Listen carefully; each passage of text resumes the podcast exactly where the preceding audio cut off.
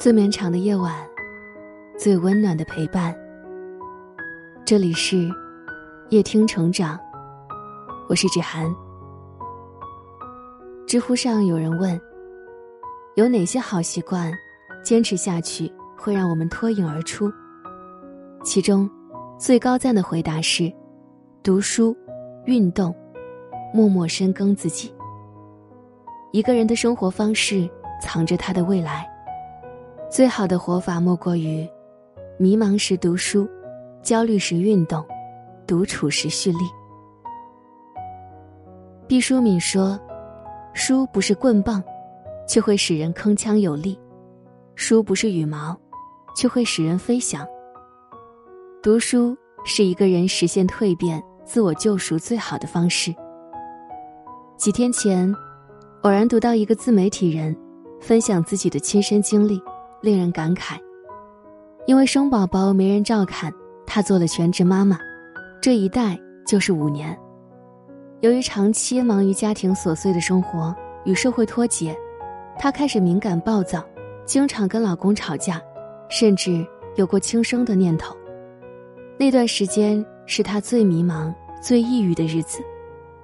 她偶然间拾起书本，一切从这一刻开始悄然改变。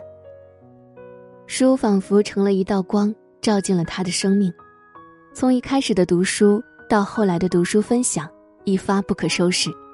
现在的他不但摆脱了抑郁，还靠写作获得了收入。他感慨道：“当你感到不开心、生活无望时，就去读书吧，书籍有治愈的魔力。没有谁的生活是一马平川，迷惘困惑常常扑面而来。”而读书就是一个人此时最好的选择。有一句话说，读书能解决百分之八十以上的迷茫。一个人陷入困境，最大的可能就是认知不足，而读书恰是拓展认知和视野的最佳途径。要知道，你经历过的，书中都经历过；你没有经历过的，书中也会提前给你铺路。哪怕书不能立即给你答案。也能承载你的情绪，丰盈你的灵魂。当你深陷泥潭时，给你一种内在的力量。正如周国平说：“一个人但凡有了读书的癖好，也就有了看世界的一种特别眼光，甚至有了一个属于他自己丰富多彩的世界。读书是治愈迷茫最好的良药。”看过这样一个有趣的故事。一大户人家的主事老爷突然生病了，家里人遍求名医皆无果。正当家里人束手无策的时候，一自称神医的人寻上门来，看了一眼便说：“我有法子，但这药方我没带身上，得去对面山上的茅屋取。不过必须是老爷亲自徒步去，且在两炷香内才有效。”没办法，老爷非常不情愿地拖着身子。气喘吁吁地朝对面山顶跑去，结果好不容易到山顶后，汗流浃背，却发现没有什么茅屋，更没有药。老爷气急败坏地大喊：“骗子！”然而待到回家时，他却发现自己身体轻松了许多。刹那间，他明白了神医的用意。希腊古语说：“人类最好的医生是空气、阳光和运动。”在快节奏的当下，生计的重压、家事的琐碎、事业的不顺，常常让我们喘不过气。这个时候，我们越要学会放下内心的执念，出去运动，穿行于风中，奔跑在阳光中，那些困扰你的坏情绪会随之消散，令人烦恼的问题也将慢慢治愈。央视著名主持人白岩松说：“越是累得一塌糊涂的时候。”我最先想到的是跑步，原来，他因长期超负荷工作，身体一度亮起了红灯，高血压、失眠、焦虑都找上门来。后来，他把跑步当做缓解的方法，不但病愈了，还成为了运动形象大使。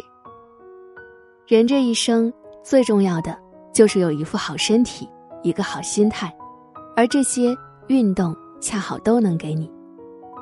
心理学博士聂聪曾说：“规律性运动不但能提升一个人的精神面貌，而且能驱逐焦虑，改善人们的情绪，尤其在汗水的释放中，收获满满的幸福感和对生活的掌控感。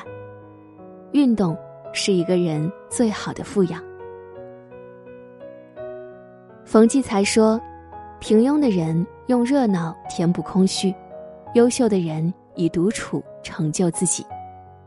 独处的时光里，藏着你未来的样子。”一九八八年，一个来自江苏小县城的姑娘考入南京大学外语系。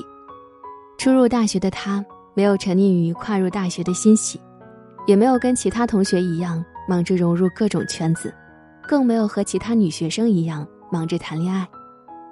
一个人的时光里，他高度自律，把所有的精力都放在了学习知识、提升自己的口语水平上，光笔记就厚厚一摞，每一本都记录得密密麻麻，比老师的还整齐。他的老师曾感慨道：“他或许不是最优秀的，但一定是最有毅力的那一个。”四年后大学毕业，她是宿舍里唯一没有谈过恋爱的姑娘。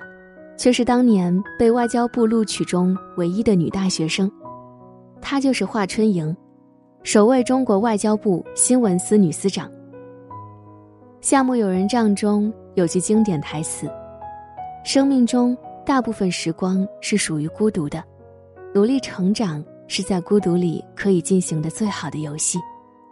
独处是一个人最成熟的选择，精进自己，则是独处时。”最好的方式，你知道吗？蝉先要在暗无天日的地下蛰伏三年，忍受着寂寞和孤独，努力汲取树根的枝叶，才能在夏天的某一个晚上爬出地面，一飞冲天。这就是著名的金蝉定律。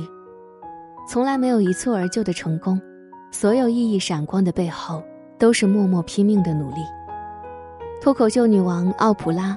在我坚信一书中说道：“我坚信，所有那些独处的时光，对决定我后来成为什么样的人极为关键。时间是最公正的裁判，他会记住你每一分付出，也不会忘记你的每一次懈怠。所以，你不必努力合群，努力提升自己，比仰望别人更有意义。人生最好的时光，莫过于在与人无扰的世界里。”沉淀自己。稻盛和夫在《活法》中说道：“因果必报，但需要时间。不要因为一时不见效果而焦躁。重要的是平日里不迟不倦，坚持不懈。你的每一次努力都是在雕刻生活，你的每一次坚持都是在塑造自己。你的自律，必将一步步化为你脚下的铺路石，终有一天。”通往你想去的地方。点个再看，多读书，常运动，努力精进，悄悄拔尖，然后惊艳所有人。走的那天，装作匆忙，怕看见你湿了眼眶。本该留在你的身旁，醒来不知身在何